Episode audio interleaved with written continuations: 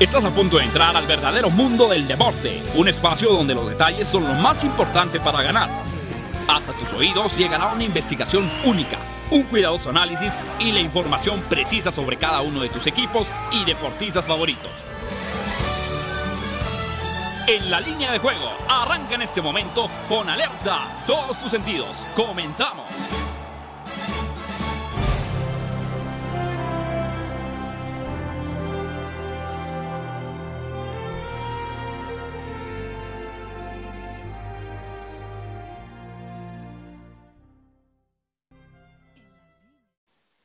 Hola, ¿qué tal? ¿Cómo están? Bienvenidos a En la línea de juego en fusión con mercadodeapuestas.com, el primer programa de investigación, análisis y estadística de manera previa en el deporte. Les saluda con muchísimo gusto Juan Pablo Faril y acompaño con mucho placer a Sebastián Cortés. ¿Cómo estás, Sebas?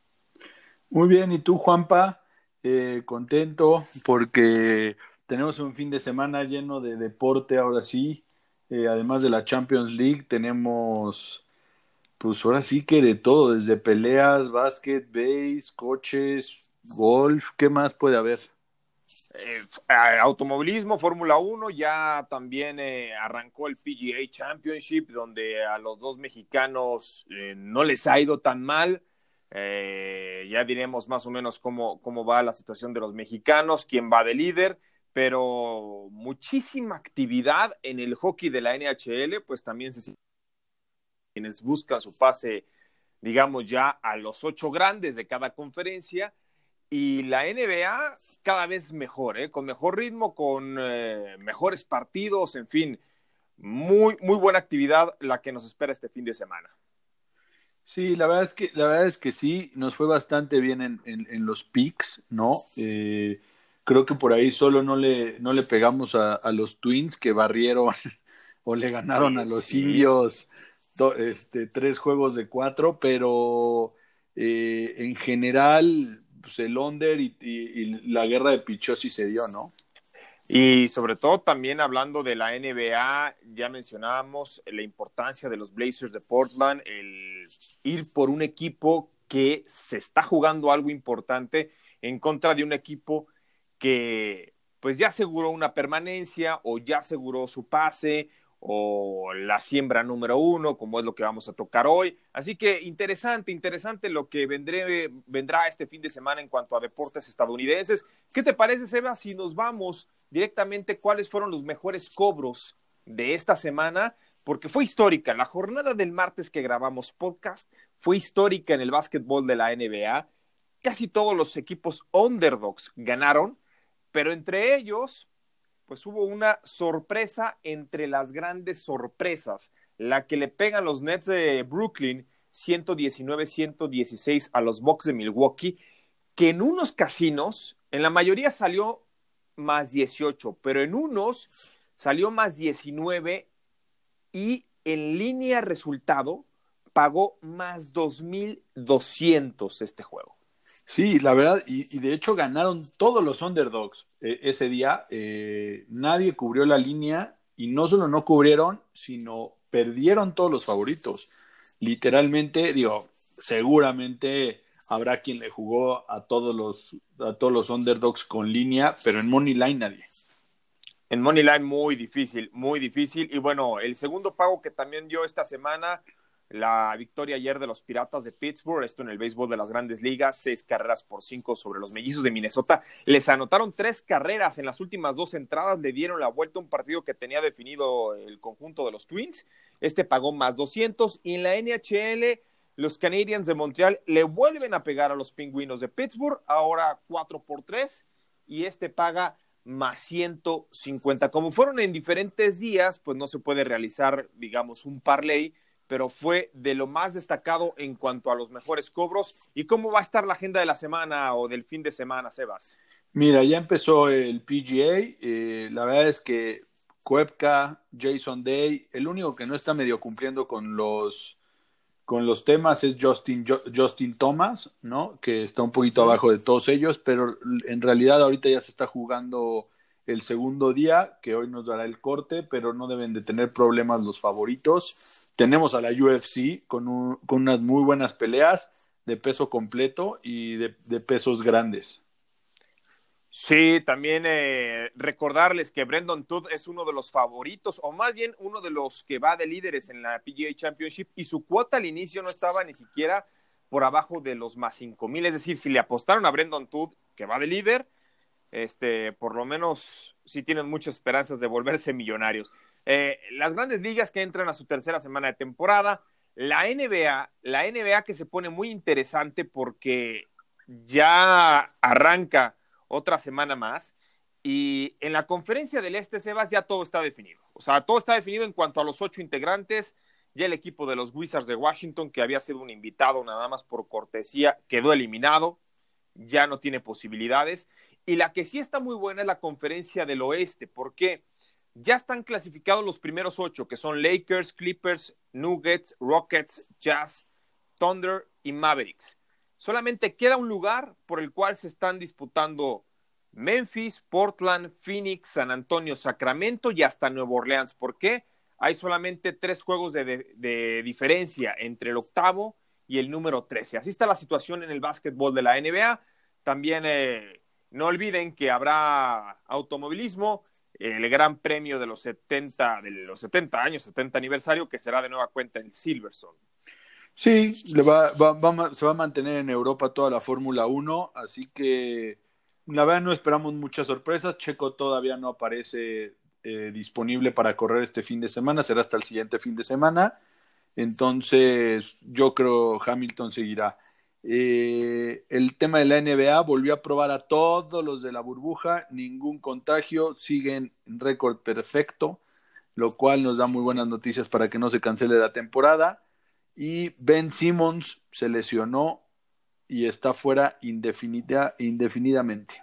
Sí, podría regresar, pero se ve muy complicado. Cuando te dislocas la rodilla es, complicado que regreses. Por fortuna no se lleva ningún, ninguna articulación como ligamento, cartílago, que eso lo habría dejado fuera por el resto de la temporada. Pero bueno, el simple hecho de dislocarte una rodilla tampoco son enchiladas en ese aspecto. ¿Y qué te parece, Seba, si nos vamos con el dato? Porque es un dato muy bueno. A ver, échalo, échalo. Mira, mucha gente dice o, señalaba que la victoria de los Nets sobre los Bucks del martes pasado, en el cual estuvo más 19, había sido la mayor sorpresa en la historia de la NBA y de las apuestas. Pero no. Nos vamos a nuestro archivo y encontramos que el 6 de abril de 1993, los Mavericks de Dallas, con marca de 8 victorias, 64 derrotas, fueron a Seattle y le pegaron a los Sonics 109 a 107. Con los Sonics estaba Sean Kemp, Gary Payton, eh, Sam Perkins, esa misma base que años más tarde llegaría a la gran final contra los Chicago Bulls en 1996. Bueno, esto fue en el 93 y en aquel entonces Mavericks cerró más 19 y medio. Medio puntito más. Sí, medio puntito más, exactamente. Jim Jackson y Derek Carper tuvieron una muy buena actuación por parte de los Mavericks de Dallas, ganaron ese partido por dos. Aquí lo que yo estoy en contra, Sebas, es los makers, que son los estadistas a lo que yo me dediqué hace 18 años, que son los que dicen o determinan la línea de apuesta, no puedes poner, no puedes colocar una línea de apuesta menos 18 cuando es campo neutral, cuando un equipo ya aseguró el primer lugar del, de la siembra en, el, en, la conferencia. No, pero ahí todavía no lo aseguraba, lo aseguró el día no, pero de todas formas, pero de todas formas. Estoy, de acuerdo con, estoy de acuerdo contigo, Juanpa, pero creo que la, la simple razón aquí era es, dime un jugador de los Nets. No, bueno, o sea, a ver, así podría haber ganado, podría haber ganado Milwaukee por más de 30 puntos si tú quieres. Pero los Nets no son los Mavericks de hace 27 años que llegaban con apenas 8 victorias no, y no fue un partido. No sé, Juanpa. ¿Tienen no, unas derrotas los Nets? Sí, pero. Tienen unas derrotas. Sí, o sea, las puede tener.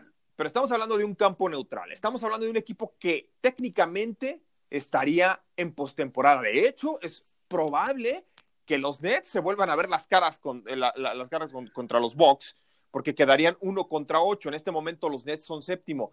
Por muy récord negativo que tenga el equipo de Brooklyn y por muy bajo la siembra, no puedes ponerlo. Es una falta de respeto desde mi punto de vista. Estoy de acuerdo, pero al final de cuentas, en una temporada regular normal, y, estoy de acuerdo con lo del campo neutral, veíamos esas líneas. Hubo líneas con los Clippers, con todos. Digo, dentro de la burbuja estoy de acuerdo porque supuestamente iban los nueve mejores, ¿no? Claro. Eh, pero al final de cuentas, eh, después de lo demostrado por los Bucks, cómo estaban dominando, o sea, estoy, no se me hizo tan fuera de lugar. De hecho, o sea, si tú veías el porcentaje de apuestas y de dinero, la mayoría lo tenían, los, estaba muy parejo. O sea, la gente no lo tomó como que algo descabellado. Yo te voy a decir algo. Yo aposté, y no estoy mintiendo, yo aposté ese día a favor de los Nets. Obviamente no, no aposté Money, ¿no? Tampoco. Lo, lo único que sí hice fue bajarle. O sea, tomé a los Nets porque dije, eso es una falta de respeto, y la bajé de 18 y medio que, en el book que yo apuesto, la bajé a 16.0, ¿no? Lo cual me pagó un poquito mejor. Pero sí, o sea. No, es- estoy de es- acuerdo. Es una cosa. En ejemplo de la burbuja sí se pasaron, pero al final de cuentas, si tú veías el porcentaje de apuesta y de, y de, y de apuestas, o sea, tanto de dinero como de número de apuestas, estaba muy parejo. O sea, no, los Nets no se llevaron un porcentaje tan alto como para mover la línea. Al contrario, abrió en 18 y, se, y cerró en 19. Sí, estoy de acuerdo. O sea, sí, O sea- el- los movimientos hicieron que todavía subiera un poquito más. Pero aún así, o sea, eh, recordemos que la gran mayoría de la gente le gusta apostar. La gran mayoría, no digo que todas, al favorito. Sí. O sea, ¿No? Y más Aunque si son los. Bucks. Exactamente. Y tú más ves si son unos los. Nets sin, sin Kyrie y sin Durant y, pa- y, y piensas que son los que son los Cavaliers, pero pues no. o que son los Chicago Bulls, ¿no? Digo, ¿Qué te puedo yo decir? Este, Sebas, vámonos con los partidos de, de este fin de semana. Si quieres, arrancamos con el básquetbol de la NBA, porque hay un muy buen juego hoy, hoy viernes. Raptors de Toronto está favorito por tres puntos en contra de los Celtics de Boston. Duelazo. El over y under 218.5. Esta temporada, Boston tiene dos victorias y una derrota en contra de Toronto. Le ganó los primeros dos, pero el más reciente eh, el conjunto campeón se llevó la victoria 113 a 97. Algo que destaca en esta rivalidad es que el over, las altas, se dieron en cinco de los siete más recientes entre ambos, al promediarse 220 unidades en los totales. ¿Qué te gusta y por qué? Mira, la verdad es un partido tan cerrado y los Raptors han sido muy dominantes. O sea, pero también le han ganado a equipos, hay que aceptarlo. Le ganaron a los Lakers cuando los Lakers ya habían asegurado el primer sembrado de, de su conferencia. Eh. Y así, están defendiendo muy, muy bien, pero yo creo que me voy con los puntos con los Celtics. Me gusta la juventud y creo que va a ser un partido de último minuto donde estas diferencias de 108 a 98 de 10 puntos que traen promedio los Raptors en la burbuja no va a pasar, sino que va a estar mucho más cerrado porque los Celtics normalmente tienen juegos muy cerrados, es raro que apaleen y todo, y me gusta el over también. Mira, a mí como primera opción me gusta el over, ya dábamos la estadística. Eh, para hoy está en duda Kemba Walker por parte del conjunto de Boston. Eh, se ha visto muy bien Toronto eh, en esta burbuja, tres victorias, cero derrotas, ya lo decías, ganando sus partidos por un margen promedio de 10 unidades. A mí me gusta, eh, primera opción, el over, que está en 218.5, ya decíamos del promedio 220 entre ambos, y me gusta Raptors de Toronto.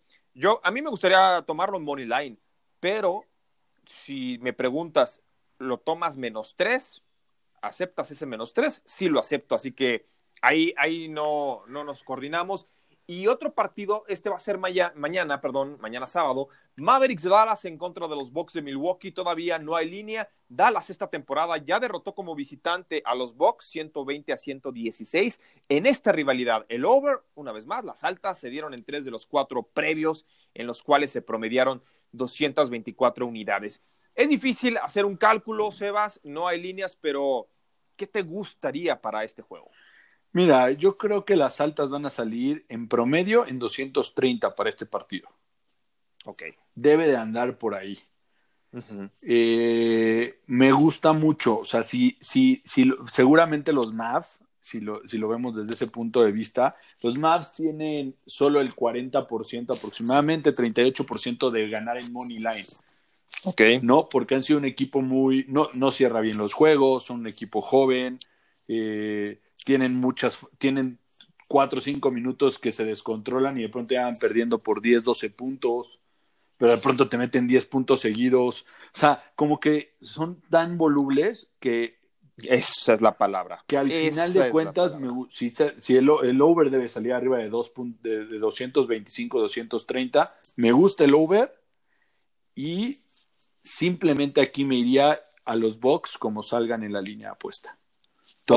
Eh, con el menos 3, menos 4 que deberían de salir. no creo que salgan más de menos, menos 6.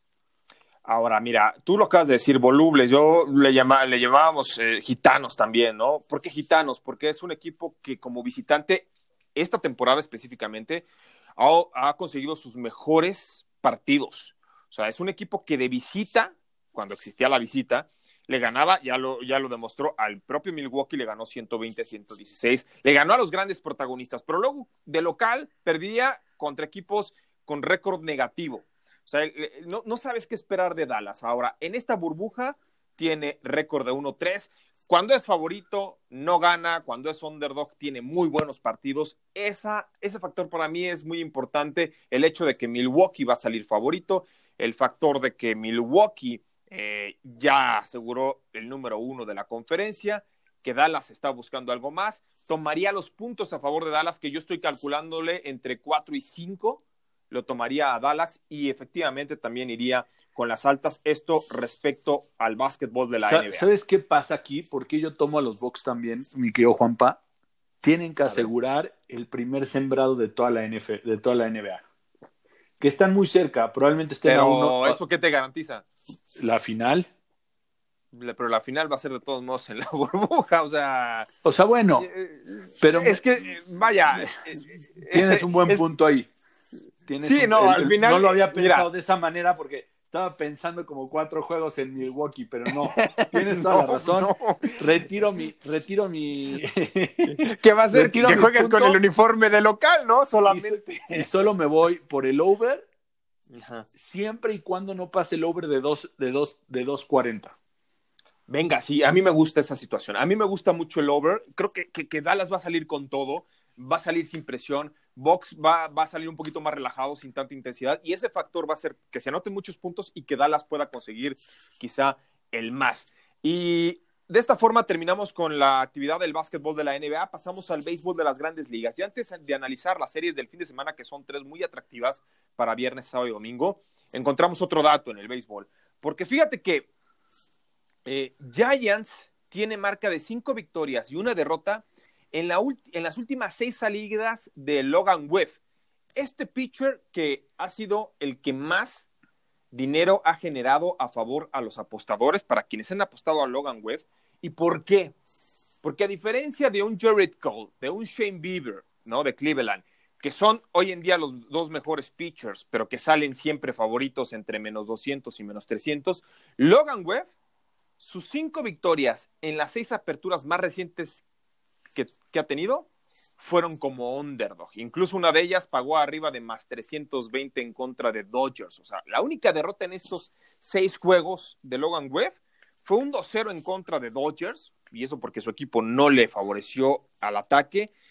Y esto qué quiere decir que hoy en día es el mejor pitcher para pronosticar. Desgraciadamente no va a lanzar este fin de semana en contra de Dodgers porque yo ya me estaba tronando los dedos. No va Logan Webb.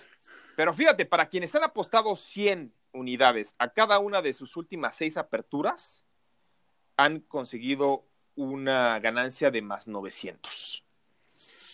mira, la verdad es que hay, hay, hay unos, yo por ejemplo, estoy pronosticando para hoy en la tarde en las redes de Pick Center, el under de cuatro y medio de las primeras cinco entradas de eh, Houston contra, se me fue ahorita, ¿eh? Houston, Oakland, que es Grinky contra Bassett. Ah, bueno, sí, muy buen duelo. Entonces, creo que hoy eh, estos pitchers, sobre todo para apostar a las cinco entradas, me está gustando mucho porque ya apostarle a las últimas tres, cuatro entradas se están volviendo una cantidad de, de carreras en las últimas entradas que ya no sabes. El manejo de los managers con el bullpen ha sido complicado, ¿no? Sí, por la, nueva, regla, sí, de dejarlo por lo menos tres outs. O bien, puedes dejarlo un out, pero siempre y cuando termine la entrada. O sea, lo que no quiere Major League Baseball es que enfrentes a un bateador, sacas el out, y viene otro pitcher, ¿no? O sea, estar perdiendo tiempo en, la lomita haciendo el calentamiento. Eso es lo que no quiere grandes ligas. Entonces, sí, es complejo, es compleja la situación. Ahora, para hoy, Sebas, específicamente, vamos Dodgers Giants, si quieres, una serie. La primera, ok. Que fue la primera, sí, que, de hecho eh, Giants ganó dos de cuatro al conjunto de Los Ángeles y esas dos victorias pagaron arriba de más 300. Hoy va un buen duelo. Jeff Samarcha, lanzador que ha tenido algunas complicaciones en contra de Julio Urias, el mexicano, que Julio Urias hace tres años era el prospecto número uno, según grandes ligas. Y ha lanzado muy bien. O sea, si tú ves las estadísticas de Julio Urias, es que está el equipo de los Dodgers seis victorias, una derrota en sus últimas siete aperturas, promediando seis carreras a favor por 3.5 en contra, es decir, todavía cubriendo el run line. ¿Qué te gustaría para hoy y para el resto del fin de semana Dodgers Giants? Mira, para hoy la verdad es que me gustan las altas de nueve carreras. No tanto por las primeras cinco entradas. Creo que las primeras cuatro entradas siempre han ido muy tranquilos, pero el problema, y como lo había dicho, es de la sexta a la novena, que como hemos visto, les, les están metiendo entre tres y cuatro carreras por, en, en esos tramos a los, a los pitchers. ¿no? Entonces, me gustan las altas para, este, para, el, para el juego del viernes y me encantan, que yo creo que van a estar por ahí de 4, 4 y medio, las bajas de las primeras cinco entradas del sábado. Y Johnny Cueto contra Clayton Kershaw. Ajá. Johnny Cueto que está lanzando bastante bien, la verdad. Sí. Eh, y obviamente que pues Kershaw es el regreso eh, después de la lesión en la espalda. Y para el domingo creo que gana Dodgers. Mira, mi opción número uno, para hoy, Dodgers, incluso con Ron Line, me la juego menos uno y medio porque está favorito menos 260. Dodgers no debe tener problema para derrotar a Jeff Samarcha, quien ya perdió sus dos este, partidos, dos aperturas del 2020 y aparte no tiene buen récord en contra de eh, Los Ángeles. Eh, para mañana, Johnny Cueto contra Clayton Kershaw, me parece que sería el único duelo donde tiene posibilidades San Francisco de pegarle a Dodgers y no estoy menospreciando a Kershaw, estoy sí demeritando la situación en la cual pueda regresar después de una lesión con la espalda, ¿no? Que es muy complicado para un pitcher que viene de la lista de lesionados. Y para el domingo debe ganar Dodgers con eh, Walker Bueller, uno de sus mejores brazos en contra de Kevin Gaussman. Ese es mi pronóstico. 2-1, eh, 3-0 se debe llevar la serie Dodgers. Hoy, hoy con Julio Urias en el centro del diamante, se lleva el triunfo por más de una carrera. Esto en esta serie. Ahora, Yankees en contra de los Rays de Tampa Bay. Esto va a ser en Yankee Stadium. Tampa derrotó a Yankees en los últimos dos partidos. Esto fue el año pasado. Pero Nueva York como local en Yankee Stadium, siete victorias, una derrota en sus ocho previos en contra de Tampa Bay. Para hoy, Masahiro Tanaka en contra de, en contra de Blake Snell. Para mañana, Jared Cole todavía no está definido por eh, Tampa. Y el domingo sería el duelo de James Paxton en contra de Charlie Morton. Mira, tengo para el sábado a Johnny Chirinos. Ok, venga, Johnny Chirinos ya entonces acaba de ser anunciado. Mira, yo no le tengo fe, y discúlpame que lo diga así, a los abridores zurdos de los Yankees. Desde Andy Pettit, y que me disculpe Sisi Sabatia, que también fue muy buen pitcher, pero yo veo un abridor zurdo de Yankees y, me pongo a temblar, ¿no? Yo soy eh, aficionado a los Yankees. ¿Por qué? Ni Jordan Montgomery, que ayer le, dieron a palos, James Paxton también palos en sus dos primeras aperturas, eh, J.A. Happ también mal. Eh, los pitchers derechos de Yankees han sido los que han sacado desde hace varias temporadas los juegos, ¿no? Loaiziga, este, por ahí, bueno, obviamente Jared Cole, ahora es el as, es Masahiro Tanaka. Entonces, para hoy voy con, con Yankees, Masahiro Tanaka. Para mañana es el que más me gusta Yankees, Jared Cole. Pero el domingo creo que Tampa Bay tiene muchas posibilidades de, darle la vuelta a James Paxton. Yo también, si nos vamos a la serie, me iría 2-1 con lo mismo. El domingo creo que puede perder Yankees, pero sobre todo para el domingo me gusta el over. Seguro van a salir en 10, porque están saliendo en promedio en 10 para Yankees.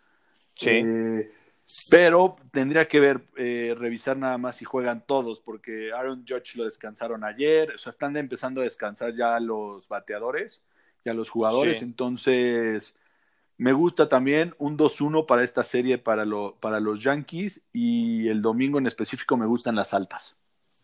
Sí, que Miguel Andújar ya fue relegado del roster activo, entonces se habla de un posible trueque ahí de, de los Yankees. Lo que pasa es que los Yankees han tenido tantos lesionados en los últimos años que esperaban a estas alturas ya poner a Miguel Andújar en los jardines supliendo alguno de sus lesionados, pero no se ha lesionado ninguno hasta el momento, entonces Andújar tuvo que ser llevado, digamos, a, a, a AAA o a las sucursales, ¿no?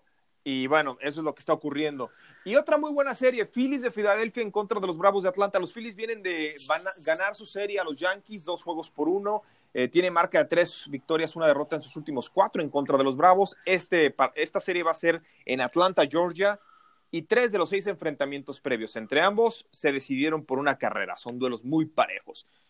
Eh, Kyle Wright en contra de Vince Velázquez para hoy y sábado domingo hay incompleto todavía la rotación. Jay Carrieta lanzaría mañana por, por el equipo de los Phillies. Max Fried eh, el domingo por Atlanta. Mira, ¿Qué te gusta? La verdad es que me tengo que ir con Atlanta, que está jugando bastante bien y está uh -huh. jugando bien a pesar del golpe de, de, de Soroka. Yo creo que por, de, platicando con un amigo me decía, yo creo que va a venir un trade por algún buen pitcher, tiene que hacerlo los Bravos si, si ven que tienen buenas posibilidades dentro de los playoffs eh, para poder suplir y tener un muy buen abridor. Eh, ya veremos eso, pero a mí me gusta para que barra Atlanta. Mira, el problema que tiene Atlanta, por ejemplo, es que ahí los Marlins de Miami, pues que todo el mundo los estaba dando ya por muertos, incluso ya quienes hablaban de que los cepillaran de, de la temporada por, por hacer su, su relajito este, resulta que los Marlins están jugando muy bien, ¿no? O sea, es el que mejor porcentaje tiene de victorias en este momento, el que más dinero está generando a favor en las apuestas para quienes invierten a favor de ellos. Entonces, e, es complicado. Sí, yo voy con Atlanta. Mis gallos para esta serie son Bravos de Atlanta, que le gana 2-1 a Phillies. Voy con Yankees, que le gana 2-1 o 3-0 a Tampa Bay. Y voy con los Dodgers de Los Ángeles, a que vencerían 2-1 a los gigantes de San Francisco. Yo concuerdo, nada más yo creo que los Bravos barren a, a los Phillies. Venga, esa me gusta. Va Jay Carrieta. Jay Carrieta, que sí. a mí me gustaba mucho este pitcher, pero. Pero, pero ya, ya, no está en sus mucho. mejores épocas. Nah, ya no. Mira, Jay Carrieta, aparte, tiene una, bueno, es una historia muy, muy interesante porque él fue pitcher de los Orioles de Baltimore, tiene el récord de la peor efectividad en la historia de la división sin embargo, cuando fue cambiado a la nacional con los Chicago Cubs, llegó a su nuevo departamento, nueva casa y encontró un sitio de pilates al lado. Empezó a practicar pilates, yoga y eso le dio una tranquilidad muy grande que se convirtió en el mejor pitcher de grandes ligas. Pero ya ahorita pues no es lo mismo, ya es un veterano, entonces sí, estoy de acuerdo. Ahora, Fórmula 1, rápidamente. Sabemos que Lewis Hamilton es el gran favorito para repetir este no es el Gran Premio de Silverstone o de Inglaterra, sino es el del 70 aniversario, se lo sacaron de la manga porque se va a correr una vez más en Silverstone, donde se corrió el domingo pasado. Luis Hamilton, muy favorito, pero aquí un duelo uno contra uno, que tenga mayor saborcito esto, Sebas. A ver, de un duelo entre Max Verstappen y Valtteri Bottas, ¿con quién te quedas? Bottas es segundo lugar de la temporada con 58 puntos, Verstappen es tercero con 52 unidades, ambos suman tres podiums pero Bottas ya ganó un gran premio en 2020, sin embargo, Verstappen viene de dos segundos lugares consecutivos. Mira, te voy a ser sincero, no sé tanto de Fórmula 1, pero sé que Max Verstappen históricamente ha sido mejor que, o más consistente que Bottas, independientemente que ya Bottas haya ganado un GP. Ok. Y, pero lo gana más este 2020, que pues, es un poco distinto a ganarlo normal, ¿no? Entonces yo me tendría sí. que ir por Verstappen por historia y porque hasta donde yo conozco de parte de Fórmula 1, todo mundo me ha dicho o lo que he leído es que Verstappen es mejor. Sí, Verstappen, yo también estoy de acuerdo. Esta línea va a salir prácticamente pareja, menos 110, para ver quién acaba en mejor posición. Y estamos hablando de los dos escoltas de Lewis Hamilton, quien tiene amplias posibilidades de llevarse el Gran Premio del 70 aniversario que va a ser en Silverstone, Gran Bretaña. Y finalmente el evento estelar, nos vamos con la UFC, dos grandes peleas, Sebas. Eh, ¿qué, te gusta entre Derek Lewis y Alexei Oleinik y el de Omar Akhmedov en contra de Chris Weidman? Mira, la verdad es que no me gusta ir con o sea, siento que pelear a los 43 años, o sea... Estás hablando de Oleinik, ¿no? Sí, claro, Oleinik tiene 43 años, Luis 35, nunca entendió por qué siguen peleando a, ese, a ese ritmo. Ajá. Derek Lewis es, es favorito y paga menos 210. Me gusta Derek Lewis y que gana por knockout. Por el simple hecho de. Oleinik tiene que hacer una hombrada para poder ganar este y aguantar todo. Y, sí. y, que ya ha pasado. Eh, hemos tenido ya historias donde el mayor de 40 gana. No me acuerdo cuál fue la pelea, pero fue, no, fue el año pasado, de hecho. Pero, y, ah, bueno, y vimos a Fabricio Verdum. A, Verdum es lo que te iba a decir, Verdum no es un Verdum, sí, cierto, fue Verdum. Entonces, pero, ¿cada cuánto puede llegar a pasar esto? No, es muy difícil, es muy difícil. Recordemos que Derek Lewis alguna vez, hace ya varios años, derrotó a Francis Engano. Perdió contra Junior Dos Santos en 2019, en 2018 contra Daniel Cormier. Oleinik, sí, 43 años, derrotó en mayo pasado a Fabricio Verdún, pero pues estaban casi del e, era la sub 60, ¿no? De la UFC, la categoría sub 60. Este, y, y, bueno, pues es muy difícil. Yo también voy con Derrick Lewis, gana por nocaut este duelo. Y uno que sí está muy, muy parejo, Omar y Akmedov en contra de Chris Whitman. Akmedov ganó cinco y empató uno en sus últimas seis peleas. Todas se fueron a la decisión por los puntos. Y es un, eh, un personaje bueno, eh, muy completo, pero Whitman, Whitman, cuidado porque pues también no, no, no está, no está, no lo ha hecho nada mal. Te voy a dar mi pronóstico. Y, la, y, y es un pronóstico reservado, ¿no? Y lo que a mí me gusta para esta pelea es que gane cualquiera de los dos por puntos. Ok. Así específicamente que se vaya a la largue. Lo que sería mi pick, el over. Ok. Mira, yo estoy de acuerdo. Estoy de acuerdo. Ante una pelea tan pareja, Whitman perdió cinco y solamente ganó uno en sus seis peleas anteriores. Es ligeramente favorito, Chris Whitman. Eh, ¿Por qué saltó a la fama Chris Whitman? Porque fue el tipo que le ganó en dos ocasiones consecutivas a Anderson Silva. ¿No? Lo recordarás, esto fue en el año 2013. Hace, siete, años. Ya llovió.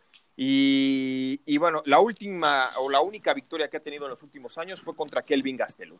Mi primera opción, sí, voy con las altas. Es una pelea que va a llegar a la decisión, es a tres rounds. Pero si hay que nombrar a un ganador, voy con Omar Akhmedov para que dé, entre comillas, la sorpresa porque es el underdog.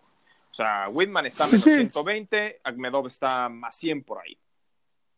Puede ser. Yo me quedo con el under de 2.5, o sea, lo que quiere decir que se van a ir hasta los tres, hasta el final, pero lo mantengo. La verdad es que no veo a ninguno con muchas posibilidades, se van a aguantar y pues irme a los jueces a ver quién gana en una pelea tan pareja es un volado. Venga, tu all-in entonces para este fin de semana. Barren los Bravos de Atlanta. Barren los Bravos de Atlanta. Yo tomo la UFC voy con eh, los picks que acabo de dar. Derrick Lewis, a que va por knockout. Y para no verme tan ambicioso, voy con el over, es decir, que se va a la decisión, la de Akmedov en contra de Chris Weidman. Tus redes sociales, nos vamos, Sebas. Eh, Center en Instagram, Center en Facebook. Las mías son Faril JP en Twitter, arroba Juan Pablo Faril en eh, Instagram y recuerde que para más información vayan al sitio de mercadodeapuestas.com y ahí podrán analizar, desmenuzar, ver tranquilamente todos los análisis y probabilidades de los mejores eventos deportivos del día y de la semana. Mi nombre es Juan Pablo Faril y no queda más que decirles gracias. Hasta la próxima.